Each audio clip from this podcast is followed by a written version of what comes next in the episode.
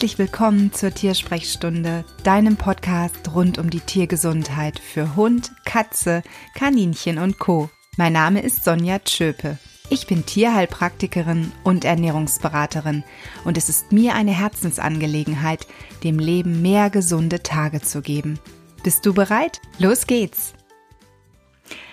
Schön, dass du wieder dabei bist. Ich freue mich auf diese Winterausgabe meiner Tiersprechstunde. Wir sprechen heute über das Thema Winter und Haustiere. Was könnte man denn da besprechen, fragst du dich vielleicht und ich möchte dir an dieser Stelle einen ganz, ganz kleinen Ausblick auf diese Folge geben. Wir werden besprechen, warum es vielleicht manchmal ganz sinnvoll ist, dass Hunde Jacken beziehungsweise Mäntelchen tragen. Ob es sinnvoll ist, sich Gedanken über einen Pfotenschutz zu machen. Was, wenn der Hund Schnee frisst und sich eine Gastritis zuzieht? Winter- und Freigängerkatzen. Ist das ein Problem? Sollte man sie im Hause behalten? Was kann man vielleicht für diese Süßen tun? Und das Thema Kaninchen. Kaninchen in Außenhaltung sind vom Winter primär betroffen. Die Innenhaltungstiere werden in der Regel nicht im Winter rausgesetzt, sollten sie auch nicht. Aber was kann man bei der Außenhaltung von Kaninchen beachten? Das sind unsere Themen in dieser Podcast-Folge und ich freue mich, dass du wieder eingeschaltet hast. Beginnen wir mit den Hunden. Und bei Hunden ist es wirklich so, dass ich vor 20 Jahren oder vielleicht ist es auch noch etwas länger her mit ja einem sehr komischen Gefühl damals in der S-Bahn in München saß und mir saßen Menschen gegenüber, die zwei oder drei kleine Hunde hatten und davon trug, glaube ich, ein kleiner Hund einen Hundemantel. Und ich dachte mir schon, oh mein Gott, das ist so albern. Wieso zieht man denn bitte einem Tier, das Fell hat, einen Hundemantel an? Also in München ist es auch so gewesen, wenn ich da mal so einen kleinen Schwank aus meiner Jugend erzählen darf. Man hat dort zu der Zeit auch immer noch den Rudolf Mooshammer, ein Modedesigner, gesehen. Und der ist immer mit seinem Rolls Royce von Grünwald nach München gefahren in die Maximilianstraße und man hat oft den Mosi mit seiner Daisy gesehen und Daisy war immer angezogen. Und ich fand das so affig. Ich meine, gut, Modeschöpfer, ne? Aber warum muss denn auch von Hinz und Kunz der Terrier oder sonst irgendein kleiner Hund einen Mantel tragen? Also ich habe da wirklich die Krise bekommen bis ich irgendwann einmal in meiner Ausbildung zum Tierheilpraktiker gelernt habe, Hunde haben eben eigentlich ein gutes Fell, aber eben diese ganzen neuen Rassen oder eben auch gewisse Rassen, die sind eigentlich nicht für den Winter geeignet. Also der Wolf wird wahrscheinlich eher keinen Wintermantel brauchen und die kleinen Hunde oder aber Hunde mit sehr dünnem Fell, die werden vielleicht im Winter frieren. Also es betrifft wirklich ganz oft diese klein energiegeladenen Hündchen in Anführungszeichen. Ich meine das nicht negativ, sondern es betrifft wirklich ganz viele kleine Rassen. Bei denen ist es so, dass man sich Gedanken machen sollte, ob nicht ein guter Hundemantel im Winter sinnvoll ist. Denn diese Tiere verbrennen sehr viel Energie. Nicht nur so, das ist rassebezogen, sondern eben auch insgesamt. Das heißt, diese Tiere können leichter im Winter frieren, insbesondere bei sehr kalten Temperaturen im Minusbereich. Und deswegen finde ich es an dieser Stelle mittlerweile sogar sehr sinnvoll, wenn man sich als Hundehalter sagt, ich habe hier nun mal einen kleinen Hund oder auch ich habe einen größeren Hund, der aber schon sehr alt ist und vielleicht unter einer Arthrose oder einer anderen Bewegungsstörung leidet und der eben auch nicht mehr diese Kraft aufbringt. Also ich sag mal so, dass einem warm ist oder dass man warm bleibt im Winter, das kostet Energie. Das muss man sich wirklich mal überlegen. Das heißt, wenn ein älterer Hund nicht mehr so rennen kann, sondern nur noch seinen Gassigang trottend nebeneinander oder neben dem Herrchen oder neben dem Frauchen, wenn man da so nebeneinander her ja, trottet, dann kann es wirklich sein, dass dieser Hund sehr, sehr schnell frieren wird. Und warum dann nicht einen Mantel diesem Geschöpf anziehen? Wir ziehen uns schließlich auch was an. Also ich, ich kenne keinen, der im Winter ohne irgendwelche oder mit Sommerbekleidung, ne? Schönes Beispiel, der im, Sommer, im Winter mit Sommerbekleidung rausgeht und sagt, ach, das ist ja alles nicht so schlimm. Das geht vielleicht einen Moment gut, aber eben ähm, zu einem schönen langen Spaziergang. Ich denke mal, das macht ein Großteil eher weniger. Und deswegen überleg dir das wirklich. Also vielleicht bist du ja auch jemand, der so wie ich ne, in Bezug auf Mooshammer und die Desi damals gedacht hat, so, so ein Völlefanz. Es ist aber wirklich sinnvoll bei manchen Tieren. Und guck wirklich, dass du auf eine entsprechende Qualität achtest, denn hier gibt es viele Unterschiede. Du kannst Tinef kaufen, du kannst wirklich Sachen kaufen, die zwar schick aussehen, die es für 0815 ähm, im Prinzip irgendwo im Discounter gibt. Ich denke nicht, dass dein Hund davon lange einen effektiven Schutz hat, denn es geht hier ja wirklich darum, dass die Temperatur, die er abgibt, auch irgendwo wieder durch den Mantel zurückgegeben wird, also dass es wärmt. Und wenn du eine Winterjacke für dich im Discounter kaufst und dann mal vergleichst, wenn du etwas mehr Geld in eine Winterjacke steckst, du kannst eventuell wirklich einen Unterschied feststellen, dass die eine Jacke vielleicht dich im ersten Moment schützt, aber eben nach zehn Minuten ist dir eiskalt. Und wenn du dann mit deinem Hund vielleicht länger unterwegs bist, solltest du natürlich zu einem vernünftigen Material greifen. Deswegen lass dich da beraten. Greif nicht nach der erstbesten Jacke, lies dir Rezensionen im Internet durch, schau dir auch wirklich die Unterschiede vielleicht in irgendeinem Shop, den du vor Ort hast, an und dann wirst du mit Sicherheit den Unterschied erfahren und sprich da am besten auch mit den Menschen in deiner Umgebung, denn ältere Hunde oder kleine Hunde, die frieren, die gibt es wirklich an vielen Ecken und Enden und da bin ich mir sicher, wirst du im Austausch mit anderen Tierhaltern auch Empfehlungen erfahren können. Bei Hunden ist es auch so, dass die Hunde ja, mit ihren Pfoten natürlich überall herumlaufen. In der Regel ist das auch kein Problem. Aber im Winter gibt es einfach Stellen, die werden irgendwie entweder mit Splittsteinen gestreut, damit eben niemand ausrutscht, oder aber, und das finde ich noch schlimmer, mit Salz. Und das ist für die Pfoten dauerhaft gesehen bescheiden. Also es gibt wirklich Tierhalter, die dann sagen, im Winter zieht mein Hund Schuhe an. Also es gibt Pfotenschutzschuhe, die man anziehen kann die sehen furchtbar aus. Manche Hunde können damit auch überhaupt nicht laufen. Das ist echt eine Übungssache. Ich weiß nicht, ob ich das, wenn ich einen Hund hier zu Hause hätte, mit dem machen würde. Ich glaube es eher nicht. Ich finde aber diese Pfotenschutzschuhe wichtig, wenn zum Beispiel eine Verletzung da ist. Also wenn dein Hund sich wirklich mit irgendeiner, ist in eine Scherbe getreten, er hat eine Verletzung an der Pfote und das vielleicht auch noch on top im Winter, dann würde ich nicht wollen, dass er vielleicht mit dieser offenen Wunde oder noch nicht ganz verhalten Wunde durch Salz läuft. Also das ist furchtbar. Deswegen, da würde ich dann auch eher sagen, man schützt die Pfoten. Aber ansonsten gibt es ganz tolle Möglichkeiten, dass du mit einer Pfotenschutzcreme die Pfoten deines geliebten Hundes pflegen kannst. Und da kommt dann immer die Frage, sieht man denn da dann Fettfilm auf dem Laminat oder Parkett? Meine Güte. Ich habe keine Ahnung. Ähm, es kommt natürlich darauf an, wie du deinen Hund eincremst. Ich würde, ganz ehrlich, ich würde das auch nicht in der Wohnung machen, denn es geht ja nicht drum, dass dein Hund in der Wohnung mit eingecremten Pfoten rumläuft oder in deinem Zuhause rumläuft, sondern es geht darum, dass der draußen damit rumläuft. Deswegen würde ich mir einen schönen kleinen Tiegel in die Tasche stecken, nach draußen gehen, draußen dann die Pfoten eincremen. Also wenn dir dein Laminat oder dein Parkett so wichtig sind, ähm, und du sagst, oh nee, das sieht ja furchtbar aus, wenn ich überall die Tapsen da auf dem Boden habe, dann mach das doch einfach vor der Haustür draußen, creme ihm die da ein, dann läuft er draußen geschützt rum, hat einen gewissen Schutz unter den Pfoten und bis er zu Hause ist, du wirst ihm ja sowieso die Pfoten dann auch abtrocknen, ist fast nichts mehr auf den Pfoten vorhanden. Also das heißt, du hast dann auch keine Tapser auf dem Boden zu Hause. Ein Rezept für eine Pfotenschutzcreme findest du in den Show Notes in meinem Winterblog-Artikel für speziell für Hunde. Blick da einfach mal rein und dann kannst du dich gerne selber an die Herstellung einer Pfotenschutzcreme für den Winter machen. Ansonsten kannst du sowas natürlich auch online kaufen. Es gibt sehr viele Anbieter mittlerweile für Pfotenpflegeprodukte.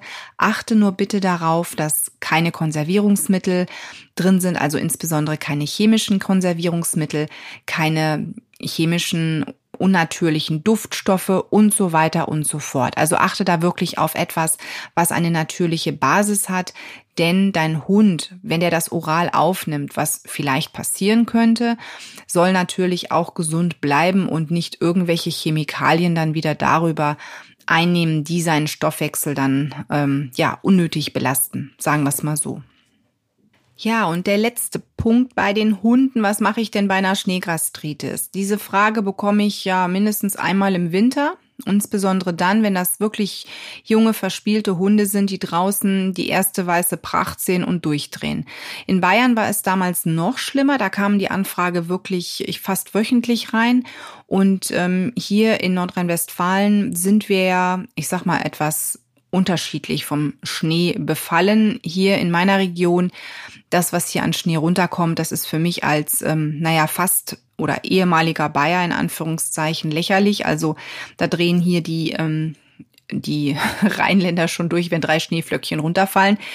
Und hier haben wir eigentlich selten, dass ein Hund so viel Schnee auf einmal hat, dass er den frisst und zu einer Gastritis neigt. Aber es kommt hin und wieder durchaus vor. Und was kannst du da tun? Erst einmal, ich würde es unterbinden. Also achte wirklich darauf, dass dein Hund bitte hier nicht Unmengen an Schnee frisst. Denn ganz ehrlich, eine Schneegastritis tut weh.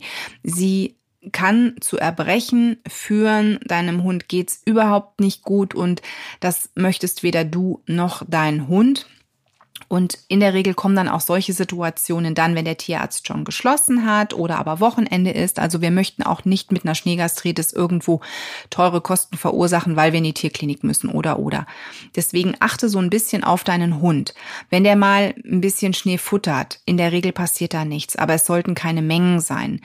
Und achte auch wirklich dann im Nachgang darauf, dass du vielleicht schon vorsorglich darauf eingehen kannst, dass sowas gar nicht erst ausbricht. Und zwar gibt es dort mit der Ulmenrinde einen ganz, ganz tollen Schutz für die Magenschleimhaut, aber auch eben für die Speiseröhre. Also wenn, wenn dein Hund eine aufgekochte Ulmenrinde, die Slippery Elm ist das, wenn er die schluckt, wenn du ihm die servierst, natürlich nicht heiß oder warm, sondern du kannst sie ihm auch dann ins Futter mischen, untermischen und wenn er die frisst, das ist so wie so ein Magenschoner. Und das hilft wirklich sehr gut und ist auch ganz toll vorsorglich. Du kannst das wirklich vorsorglich, also präventiv geben, wenn du sagst, naja, ich habe so einen gespinnerten Hund zu Hause, der da, naja, dann doch eher mal was zu sich nimmt. Also versuch es einfach mal und beobachte mal, ob du dann vielleicht besser durch den Winter kommst. Also die Slippery Elm ist wirklich so mein Tipp, gerade auch für Hunde, die immer mal wieder unter Erbrechen leiden. Und dann kommen wir zu den Katzen.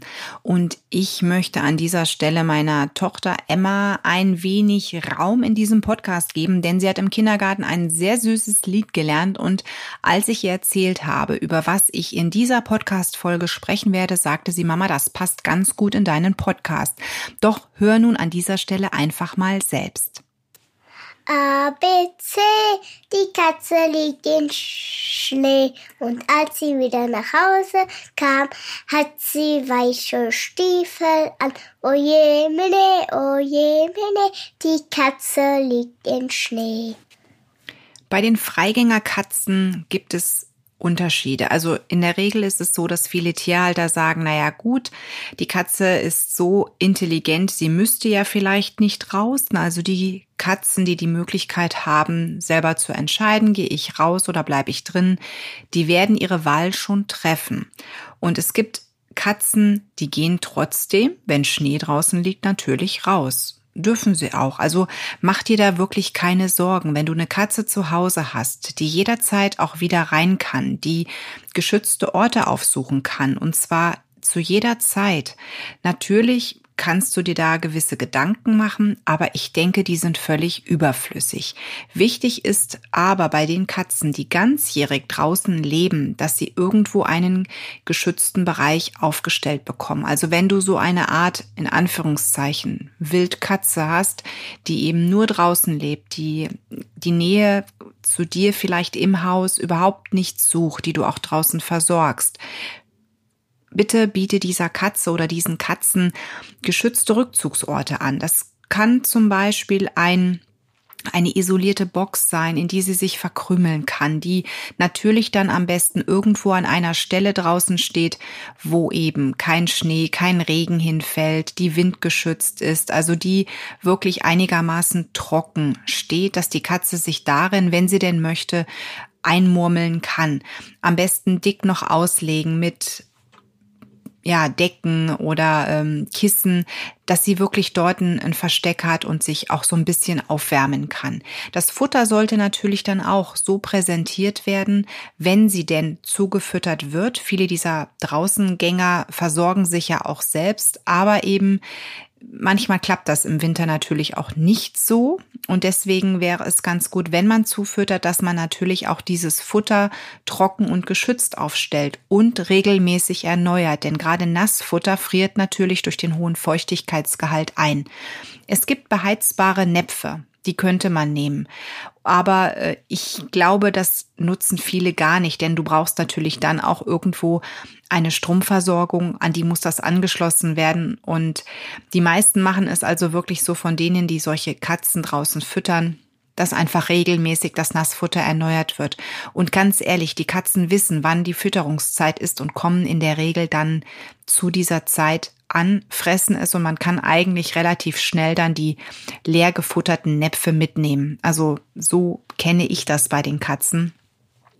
Da musst du vielleicht wirklich so ein bisschen ja, tricky sein, wenn es anders, wenn du es anders erleben solltest, auch gerade mit Wasser, wobei Katzen ja auch nicht die sind, die da massenhaft trinken. Ne? Aber es gibt auch hier spezielle Näpfe mit einer speziellen Isolierung und dann solltest du auch genau zuhören, was ich gleich bei den Kaninchen äh, in Außenhaltung sage, denn da sind einige Tipps dabei, die könntest du für solche Freigängerkatzen nutzen. Dann lass uns doch jetzt mal zu den Kaninchen kommen. Vielleicht teilst du dein Leben mit Kaninchen in Außenhaltung und dann gibt es durchaus etwas, was du beachten solltest. Viele Kaninchenhalter, die so den ersten Winter in Außenhaltung erleben, haben durchaus gewisse Ängste oder eben sind ein bisschen mehr besorgt, ob denn die geliebten Langohren da draußen wirklich überwintern können. Gerade wenn es Kaninchen sind, die vielleicht sehr lange drinnen gelebt haben. Das heißt, die vielleicht ihren ersten Winter draußen haben. Und hier ist natürlich in erster Linie wichtig, dass sie früh rausgesiedelt sind. Das heißt, bitte nicht erst im Herbst oder eben im, im November noch raus an die frische Luft setzen in ein fertiges Außengehege, sondern eben bitte so früh wie möglich. Also meine ersten Kaninchen, die damals in Außenhaltung gezogen sind, ich glaube, das war Mitte Mai Wichtig ist, ist, dass eben es nachts keinen Bodenfrost natürlich auch mehr gibt und dass eben auch die Temperaturen, eine gewisse Temperatur nicht untersteigen. Und dann gewöhnen sich die Tiere durch den Sommer und eben auch den kommenden Herbst dann sehr gut an das, was folgt, nämlich den Winter und können auch ein Winterkleid aufbauen. Also das Fell verändert sich bei den Draußentieren nochmal ganz anders, als wir das von der Innenhaltung gewohnt sind. Wichtig ist, dass die Tiere draußen immer trockene Rückzugsmöglichkeiten haben. Also du musst jetzt nicht zwingend das ganze Dach von deinem super sicheren, ein- und ausbruchsicheren Gehege irgendwo bedecken. Also es muss nicht so sein, dass da gar kein Schnee reinfällt oder aber auch kein Regen reinfällt. Aber deine Tiere sollten immer die Möglichkeit haben, in einen trockenen Unterschlupf zu gehen. Das kannst du ganz verschieden lösen. Deswegen guck dir da einfach gerne mal verschiedene Gehege an. Es gibt eine oder es gibt sehr viele Internetseiten im Netz, unter anderem die Kaninchenwiese hat sehr viel Bildmaterial auf der Website. Du findest auch auf meiner Website Bunny Inn oder Langohr Traum zu Hause einige Tipps für Kaninchen im Winter, was du da bedenken solltest informier dich da einfach mal wirklich, wie kann ich denn geschützte Rückzugsmöglichkeiten meinen geliebten Langohren bieten? Welche Möglichkeiten gibt es? Und wenn du denkst, du müsstest zwingend irgendwelche Häuser isolieren mit Styropor, dann mach das bitte so, dass die Tiere das Styropor nicht anfressen. Und bedenke dabei bitte eines, Styropor dichtet so stark ab, dass es zum Schimmelbefall kommen kann. Denn gerade wenn die Luft nicht richtig zirkulieren kann, wenn es kleine Räume sind und so weiter, dann noch die Nässe, das ist einfach auf Dauer nix. Also ich würde heute im Jahr 2019 nicht mehr irgendeinen einen Stall, der eben in meinem Außengehege als Rückzugsplatz vielleicht steht, mit Styropor dämmen. Ich würde es anders machen. Ich würde einfach ganz viel Stroh und Heu reinknallen den Boden natürlich entsprechend auch ähm, mit zum Beispiel Holzpellets ausstatten, dass wenn die Tiere vielleicht nicht in die vorhandene Klokiste hoppeln, um da ihr Geschäft zu machen, dass die eben auch nicht in der Nässe dann sitzen. Also da würde ich ganz, ganz viel Heu und Stroh reintun und darauf aber dann auch achten, dass draußen in oder dass das Gehege ansonsten auch sehr viele Möglichkeiten hat, wo die Tiere sich einfach auch zurückziehen können und sich gut einkuscheln können. Wichtig ist natürlich, dass nicht ein Kaninchen alleine draußen lebt. Ne? Ich glaube, das muss ich an dieser Stelle nicht sagen. Kaninchen als Rudeltiere oder als Gruppentiere brauchen zwingend mindestens einen Artgenossen und der ist nämlich dann auch ein schöner Kuschelpartner, gerade für die kalten Wintermonate. Die Fütterung solltest du wirklich aufteilen. Du solltest, wenn du im Winter gerade eben auch frische Kost anbietest, was zwingend notwendig ist, die aber natürlich durch die hohe Feuchtigkeit sehr leicht gefrieren kann, musst du natürlich darauf achten, dass du sie A an einem trockenen Ort anbietest, B dann in kleinen Mengen, also lieber viele kleine Mengen verfüttern als einen Riesenberg, wie du das vielleicht von den Sommermonaten gewohnt bist. Denn ein großer Berg wird sich, wird sehr schnell gefrieren, ne? eben durch die Feuchtigkeit, die gerade auch in blättrigem oder aber auch in Gemüse und Obst enthalten ist. Und das ist dann natürlich eher suboptimal. Es macht Kaninchen nichts aus, nasses zu fressen oder wenn es so leicht angefroren ist, aber in der Regel tun sie es dann nicht. Also nasses fressen sie schon, ja, aber eben gefrorenes fressen sie in der Regel nicht. Ich würde es dann auch wirklich so handhaben, dass du es A, wie gesagt, an einem geschützten Ort verfütterst, wo du sagst, okay, gut, hier ist es ein bisschen wärmer, weil einfach es gut isoliert oder eben auch ausgestattet ist. Hier fütter ich meine Tiere und versuch wirklich, dass du vier, fünf Mal Futter anbietest. Dann das leidige Thema Trinknapf. Ne? Also der Wassernapf ist in der Regel wirklich, naja, dafür prädestiniert, dass da schnell eine Eisschicht ist. Tu einfach einen Tischtennisball in diesen Napf und guck wirklich, dass du einen sehr großen Napf hast. Also es sollte natürlich keiner sein, in dem ein Kaninchen ersaufen kann. Wobei Kaninchen durchaus auch schwimmen können, aber eben achte wirklich darauf, dass du vielleicht ein größeres Gefäß nimmst und dann dort ein oder zwei Tischtennisbälle hineingibst. Durch diese bewegte Oberfläche, für die die Tischtennisbälle dann sorgen, gefriert das Wasser auch wiederum schlechter. Das heißt, du kannst so diesen Gefriergrad noch ein bisschen hinauszögern. Also das ist auch ein Tipp, der, den finde ich unglaublich toll. Und es gibt dann auch noch spezielle Utensilien, da brauchst du aber dann auch wieder ein Stromkabel für, dass du eben sagst, es gibt beheizbare Näpfe oder aber es gibt auch so so Ferkellampen nennt man die, so Rotlichtlampen, ähm, die auch noch mal für Wärme sorgen können. Die könnte man aufhängen. Du brauchst aber wie gesagt dann auch hier eine speziellen ähm, Energie, ja, einen Stromanschluss. Ne? Du brauchst Energie im Gehege und ähm, da würde ich auch immer darauf achten, dass das alles wirklich dann auch geschützt ist. Denn Kabel und Kaninchen, das kann in die Hose gehen. Also und da weiß ich, wovon ich spreche. Mein Kaninchen, ach, da geht der ja sowieso nicht dran, das hat er noch nie gemacht. Mein erstes Kaninchen, ich habe mit ihm alles durch. Ähm, Krümel hat dann das äh, Stromkabel vom Fernsehanschluss äh, mal ganz kurz benagt. Ich habe habe ihn dabei erwischt, habe ihn geschimpft, habe ihn verjagt. Er ging auch Gott sei Dank weg.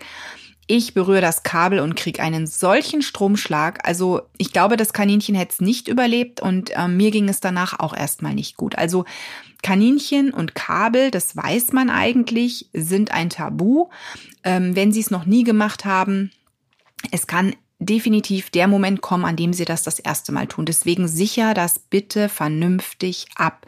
Und denkt dran, auch wenn Sie keine Nagetiere sind, Sie können nagen. Sie können sehr gut nagen. Und du glaubst gar nicht, was Kaninchen alles zernagen können. Deswegen achte hier wirklich auf einen Schutz, der lebenssicher ist, also der wirklich Ihr Leben schützt.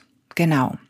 Und ich habe damals mein Außengehege dann auch ein bisschen verkleidet. Das heißt, ich hatte ein Dach oben drauf, aber der Wind hat den Schnee und auch den Regen, und den Regen fand ich fast noch schlimmer im Winter, meistens so seitlich ins Gehege geblasen. Und da habe ich mir dann einfach aus dem Zeltbereich Planen geholt, mit denen oder LKW-Planen kannst du genauso verwenden. Und habe die über Ösen dann außen an das Gehege montiert, aber nicht komplett, denn natürlich soll auch noch Licht rein und es soll auch noch Luft rein, aber dass zumindest ein Teil dann trocken blieb. Nur Kaninchen suchen sich ihren Platz aus. Also wie oft stand ich dann mit einer Lampe im Gehege und habe mir gedacht, Gomez, du bist so ein Depp, warum sitzt du denn hier mitten im Nassen und gehst nicht einfach in den Stall zum, zu deiner Partnerin?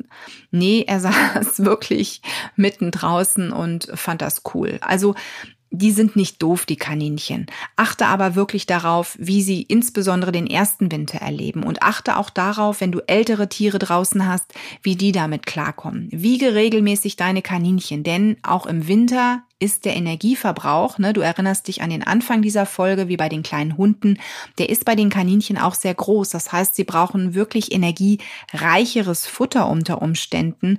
Und das kannst du ganz toll auch über die Zugabe von Saaten oder aber auch Samen, so Pseudogetreide, darüber kannst du das wirklich gut bieten. Und kontrollier die Tiere wirklich regelmäßig bezüglich des Gewichts, dass die nicht an Gewicht verlieren. Ein Gewichtsverlust kann natürlich mehrere Gründe haben. Das kann sein, dass die Kost einfach nicht energiereich genug ist. Es kann sein, dass was an den Zähnen ist oder, oder, oder. Deswegen sei da so ein bisschen auf der Hut, beobachte gut deine Tiere, gerade eben im Winter und ähm, prüf lieber öfters mal, ob alles in Ordnung draußen ist. Du bist sowieso öfters draußen wegen der Fütterung und auch wegen dem Wasseraustausch und ähm, kontrollier da einfach oder hab da einfach ein bisschen eher einen Blick auf die Tiere, die draußen leben. Ja. Und das waren meine Wintertipps. Ich hoffe, du kommst wirklich gut durch den Winter. In den Shownotes findest du einen Link Wintertipps für Vierbeiner. Werf einfach gerne einen Blick drauf. Mach vielleicht mal diese Pfotenschutzsalbe, die du dort als Rezept findest. Und ja, ansonsten, wenn du Fragen hast, du weißt, wo du mich findest. Ich sage danke, dass du heute eingeschaltet hast und wünsche dir alles erdenklich Gute, alles Liebe für dich und dein Tier. Und an dieser Stelle der Hinweis auf die Show Notes, in denen du alle Verlinkungen findest zu den Dingen, die ich im Podcast gesagt habe, um es noch einmal nachlesen zu können. Außerdem die Links, um mit mir in Kontakt zu treten. Und ich sage vielen lieben Dank, wenn du mich auf iTunes bewertest, eine kurze Rezension abgibst. Das würde mich sehr freuen. Bis dann, tschüss.